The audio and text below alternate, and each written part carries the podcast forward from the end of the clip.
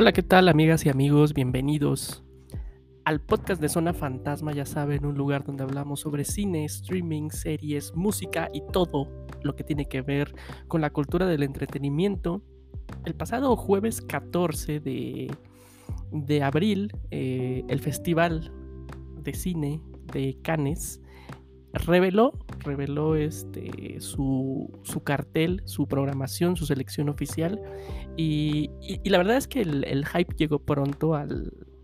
Digo, al menos en, en mi burbuja de Twitter, el hype llegó pronto a, a, la programación de Cannes porque eh, pues la, el medio Variety, que yo creo que ustedes lo conocen, eh, reveló información sobre que ni más ni menos que David Lynch iba a presentar una nueva película en, la selección oficial de Cannes, que una película que por cierto también dijo que había grabado en secreto junto con Laura Dern. Eh, un par de días después eh, salió David Lynch a negar categóricamente que iba, este, pues iba, que no tenía ninguna película, ¿no? Que todo lo que se había dicho pues eran, este, pues pu pu puros rumores. Um, entonces, bueno, eh, no, nos decepcionamos un poco, pero, pero a, final del día creo que la selección oficial y las películas que se podrán ver eh, en Cannes 2022 valen mucho la pena. Y, y, miren, la verdad es que yo también, y creo que esto es, estoy siendo un tonto a lo mejor, pero dijo Khan que todavía películas, habría películas por, por revelar. Entonces yo este, tengo fe de que Variety no, haya dicho esta tontería por decirla y que pues David Lynch nos esté haciendo un Andrew Garfield, ¿no? y que eh, en el próximo mayo tengamos una nueva película de David Lynch. Pero las que sí ya son oficiales y es este... Eh, un poquito en ese sentido armamos este podcast para platicar sobre las películas eh, que veremos en competición, que veremos en, secciones alternas, eh, un poquito de lo mejor y también las películas que estarán eh, fuera, fuera de competencia, ¿no? La, la, la, película inaugural, por ejemplo, en Cannes va a ser este Z, que así tal cual se llama la película Z, la letra Z de, del director francés Michel Hazanavicius, que si ustedes no lo ubican, pues es el güey que hizo este The Artist, creo que es su película como más reconocida, una película que en su momento se estrenó en Cannes, eh, ganó Palma de Oro, este ganó premio a mejor director, perdón, mejor dicho, eh, y luego pues pasó a este al mundo comercial y pues le fue también bastante bien. De hecho, incluso pues ganó Oscar a la mejor película. Pero bueno, lo interesante de la película de Michelle Hashanavicius es que es un remake de una película japonesa que se llama One Cut of the Dead, que es una película hermosa que trata sobre zombies. Bueno, trata y no trata sobre zombies. Es una película que también habla de cine dentro de cine.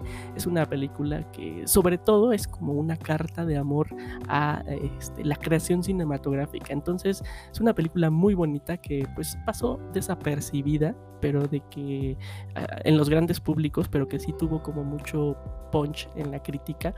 Y, y bueno, eh, sin duda a Michelle Hazanavicius le voló la mente y decidió hacer un remake, un remake francés. Entonces, la verdad es que sí me da bastante curiosidad. Yo amo el original, entonces eh, sí no le perdonaría a Hazanavicius que que la destruyera, pero sí, la verdad es que sí me va a dar este bastante curiosidad. Eh, Z de Hazanavicius va a abrir eh, la selección fuera de competencia, no va, no va a participar eh, en la programación oficial. Eh, vamos a tener eh, una, una, de las películas que hizo más ruido, yo creo, y que es una película que ya habíamos comentado en un podcast anterior de Zona Fantasma, en donde hablábamos sobre nuestros proyectos eh, más esperados del 2022. Me refiero a la nueva película del director canadiense David Cronenberg, Crimes of the Future, que es pues básicamente Cronenberg regresando a la ciencia ficción, ¿no? A la ciencia ficción terrorífica, por llamarla de alguna forma. Una película que va a ser protagonizada por su actor fetiche eh, Vigo Mortensen y también va a estar por ahí a Lea Seydoux y va a estar eh, eh, Christian Stewart también me parece va a participar. Entonces como, es como la carta fuerte y, de alguna forma la película que más hizo ruido eh, en, la selección oficial. Porque además se, reveló el tráiler el mismo día. Entonces es, es, esta es una de las joyas que sin duda tendremos. Eh, va a haber también películas de ganadores ya del festival. Eh, por ejemplo, va a estar una película que se llama Tori and Loquita de los hermanos Jean-Pierre y Luc Dardenne que han ganado un par de veces el máximo premio en el festival con sus películas Rosetta y El Hijo.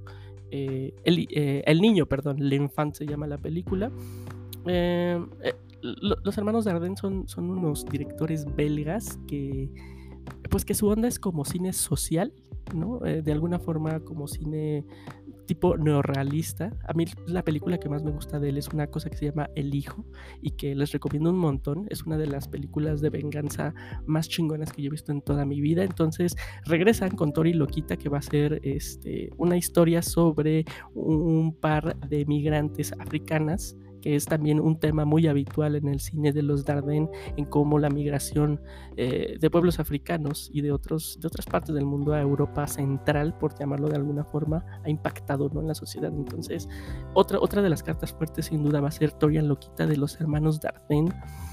Em, Va a haber, va a haber este, presencia de directoras, la verdad creo que es una presencia bastante modesta, creo que le pueden echar más ganitas en ese sentido, va a haber tres películas de directoras, eh, la primera va a ser eh, la nueva eh, película de la directora Claire Denis, una directora francesa bien, bien padre, va a presentar Stars at Noon, que creo que es una especie de thriller policíaco, va por ahí, este, pero pues conociendo a Claire Denis va a ser algo bastante pues no convencional, de acuerdo con el género. Si ustedes no lo ubican, ella mm, recientemente, no, no me acuerdo si es su última película, creo que no, pero hizo una película hermosa de ciencia ficción que se llama High Life, protagonizada por Robert Pattinson. Pueden encontrarla. Yo la vi, eh, me parece que la vi en Cinepolis Click, la renté por pues, una cantidad. Entonces va a estar Claire Denis. Eh, va a estar también la nueva película de la directora Kelly Richard. Eh, que se llama este, Showing Up, me parece, que es una película que va a protagonizar una de sus actrices también recurrentes, que es Michelle Williams. Y, y que bueno, que, la, verdad es que, Kelly Richard ganó como bastante este, visibilidad con su última película, me refiero a, a First Cow. No sé si ustedes la vieron. Ahorita la pueden ver en movie, de hecho y junto con también otras películas de ella que están ahí, este, Showing Up, em, que, es, un western bastante, eh, pues, este, que, trata de romper, ¿no? Como con los paradigmas del, del género de, de western, entonces es una película bastante chingona. Yo les recomiendo, este, tiene cosas muy bonitas. Kelly Richard tiene también otro western, también protagonizado con, por Michelle Williams, que se llama, este, ¿cómo se llama? Tierra Brava, creo algo así. La pueden ver en Prime Video. El único pero es que al menos cuando yo, la última vez que la vi, solo está eh, con el doblaje en español. Entonces, pues si eso para ustedes es un pedo, pues sí, mejor no se acerquen, ¿no? También tiene otra película bien bonita, igual con Michelle Williams, que se llama Lucy y Wendy, que es una historia bien chiquita, cortita, sobre una mujer y, su perrita. Entonces, también está padre y, pues la verdad es que también Kelly Richard es como,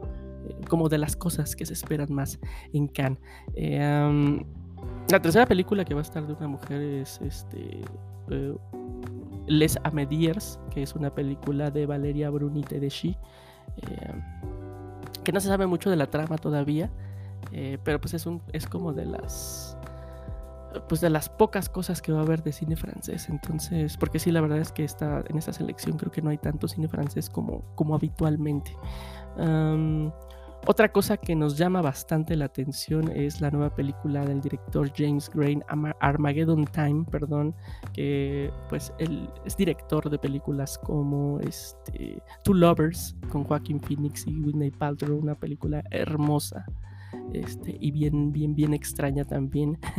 E-, él hizo este Z, La Ciudad Perdida, también otra película de, de, aventuras increíble. Em, The Immigrant, también con Marion Cotillard y Joaquín Phoenix. Su última película pues, fue este, Adastra, a lo mejor esa lo ubican más, que protagonizó y produjo también Brad Pitt, una aventura del espacio muy, muy como este, cercana a Apocalipsis ahora y al, este, al corazón de las tinieblas de Joseph Conrad, también eh, muy bonita. Y, y, va a estrenar Armageddon Time, que va a ser una película hasta cierto punto autobiográfica y que va a hablar sobre este, personas creciendo en, el barrio de Queens en los años 80. Es un poquito lo que vivió James Gray. Eh, va a ser protagonizada la película por Anne Hathaway. También va a estar em, Anthony Hopkins y va a estar Jeremy Strong, ¿no? Que es, es una agradable sorpresa. Jeremy Strong, si ustedes no lo ubican, es este Kendall Roy en Succession. Entonces, otra, otra de, las, de las grandes este, apuestas de este año. Dos películas asiáticas que, me interesan a mí en lo particular bastante, que se van a presentar, una japonesa, otra coreana. Es la nueva película del ya también ganador de la Palma de Oro, eh, Hirokazu Koreeda que, ganó el máximo premio del, festival con su película Shoplifters, también una película muy bonita sobre una familia que se dedica a robar en tiendas de supermercados. y este, esta vez va a presentar Coreeda Broker, que es una especie de drama de drama con ciencia ficción un poquito que tiene que ver con personas que abandonan a sus hijos. Eh, eh, es, muy escueta el argumento que hay hasta ahorita de, Broker, pero sin duda alguna Coreda es siempre es este sinónimo de, calidad. Y la otra película este, que les comentaba, coreana, es Lo Nuevo de Park Chan-wook. Bueno, yo creo que ustedes ya conocen a Park Chan-wook, el, autor de esa grandiosa trilogía de la venganza, ¿no? Que incluye, pues, yo creo que su película eh, más conocida, que es Old Boy, y, bueno, Park Chan-wook regresa a filmar a Corea después de que se fuera a Inglaterra a filmar esta hermosa serie, miniserie este, con, la presencia de Florence Pugh que se llama eh, Little Drummer Girl, que es una cosa que yo no me canso de, recomendarles porque es algo que tiene bien poquita visibilidad, pero es una historia de eh, espías hermosa, una de las mejores miniseries que yo he visto en los últimos 10 años. Entonces Park Chan-wook regresa con su nueva película Decision to Live que va a ser también un poquito en la onda de eh, thriller, thriller psicológico que pues ya sabemos que, se le da bastante bien a los coreanos. Em, ¿Qué más? ¿Qué más vamos a ver este, e, en la sección oficial? Eh, vamos a ver RNM, que es una película, la nueva película de Christian Mingui, que es un director rumano y que es como el padre de esta nueva ola de cine rumano que, que acogió bastante bien, sobre todo el Festival de Cannes. Yo la verdad no, pues ni, no conecto con esa clase de cine. Sí me parece un cine bastante eh, parco, eh, lento, un poco aburrido, pero es, es como la nueva ola que, conquistó al Festival de Cannes. Entonces ya es habitual que haya uno de estos cineastas rumanos ¿no? en, dentro de la selección oficial. Eh, es un poquito en cuanto a, a, la, a las películas que están en competencia digo, va a haber otras cosas como Nostalgia de Mario Martone, eh, Triangle, of Sadness, que también es una, es una película sueca de Robin Ostlund, que si ustedes no lo ubican, el güey dirigió este, otra película ganadora de Palma de Oro que se llama The Square, que es una crítica como al nuevo sistema eh, de arte conceptual. es como una especie de de farsa, parodia, crítica a todo este mundo ¿no? de los nuevos artistas. Pero yo creo que la película más conocida de Ruben Östlund y que de hecho este, fue tan conocida que se hizo un remake en Estados Unidos es este, Fuerza Mayor, que es una película sobre una familia.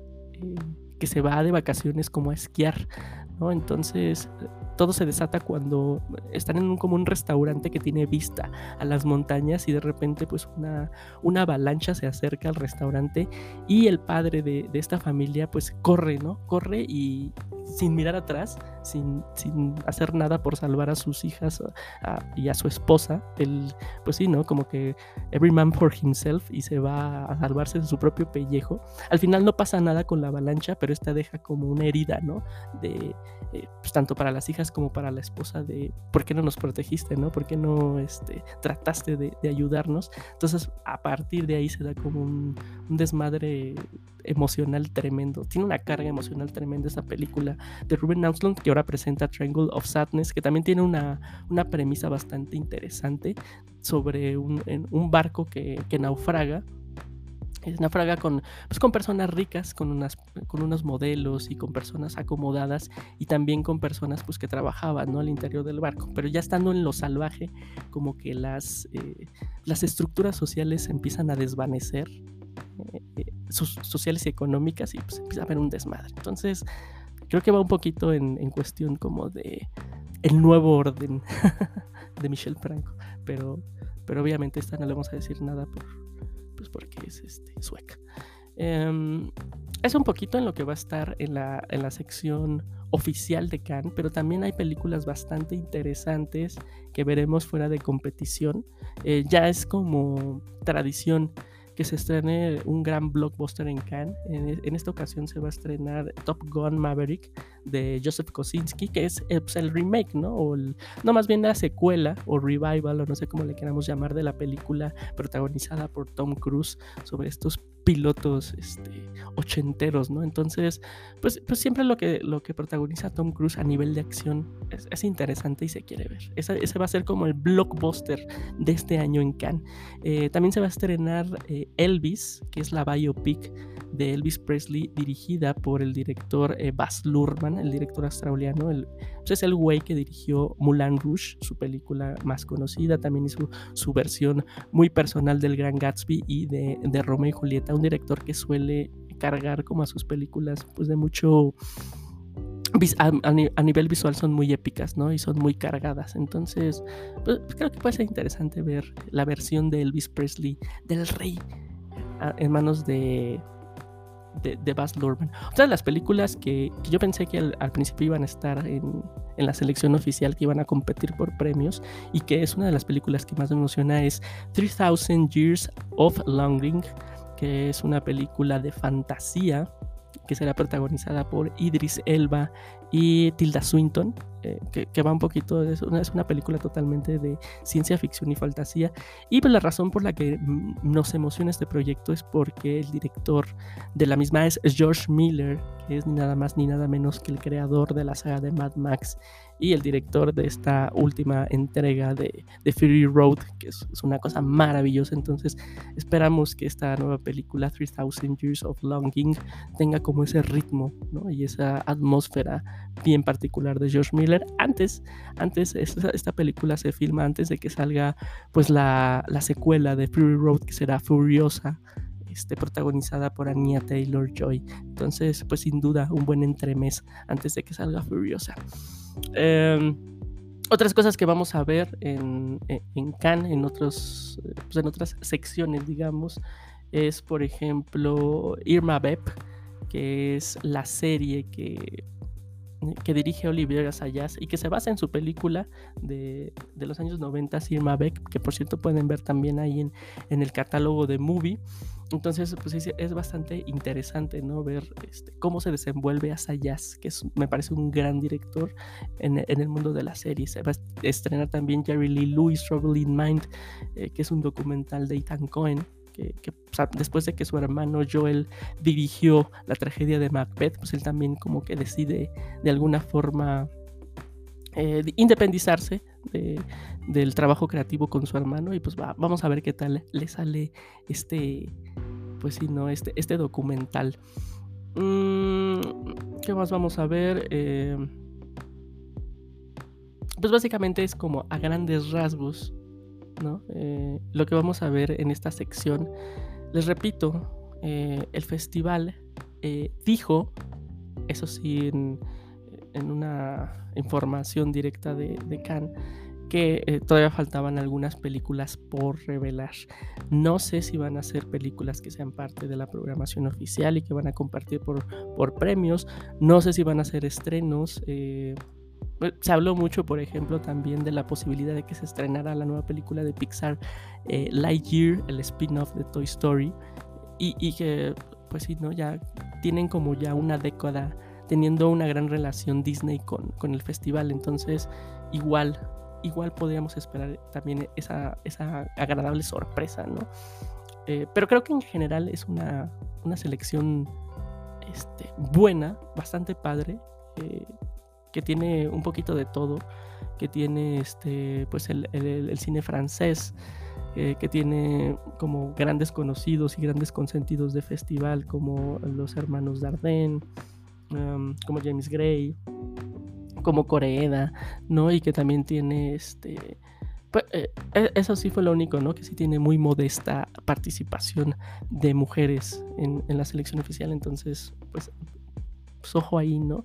Em, va a haber también un par de películas rusas, que esto me pareció, este, celebro de Cannes, que no haya, no haya optado por, por esta, este camino facilón de censurar el cine ruso, ¿no? Por, pues por, por las eh, situaciones que ya conocemos y que son ajenas. Eh, de, hecho, este, ya a mí me parecía un comentario bien acertado de un crítico de cine en Twitter que decía que, pues que censurar el cine ruso sería un, un gran error, incluso un, este, un, error con falta de sentido común y lógica, porque pues el, cine ruso realmente es uno de los pocos aparatos críticos del gobierno de Vladimir Putin, ¿no? Un cine que al menos... Eh, los directores que han logrado salir de su país y presentar películas en festivales, pues es un cine que tiene como temática principal, eh, pues sí, ¿no? Eh, reflexionar y criticar ferozmente al sistema político actual que tiene Rusia, que ha tenido durante los últimos 20 años, ¿no? Eh, por ejemplo, este, esta película Leviatán, no sé si la han visto, que es una crítica bastante feroz sobre el sistema burocrático en Rusia y cómo este, este sistema pues aplasta a, a las y los individuos. Entonces también, también celebro que hay un, par de películas este, rusas en la sección oficial. Eh, pues bueno, veremos en mayo. Ya les estaremos nosotros informando acá en Zona Fantasma de lo que nos vayamos enterando, obviamente. Este, el festival se va a realizar del 17 al 28 de mayo y pues estaremos ahí. Eh, esperemos, ¿no? Eh, tratando de cubrir lo que podamos. Y, sin duda, siempre este, en octubre el Festival de Cine Internacional de Morelia pues es un, buen escaparate por lo regular para eh, las películas que se estrenaron en Cannes. Entonces pues ya les estaremos comentando. Díganos ustedes eh, si, si, alguna de estas películas les interesa o, o, si me faltó hablarles sobre una que, este, que ustedes tengan ahí como en su radar. Eh, muchas gracias por haber estado en este podcast donde dimos un, breve, muy breve paseo por la selección y la programación de Cannes 2022. Eh, compartan este episodio eh, y si les gustó, pues suscríbanse a nuestros canales y síganos en todas nuestras redes sociales como Zona Fantasma, el podcast. Muchas gracias y nos vemos la próxima.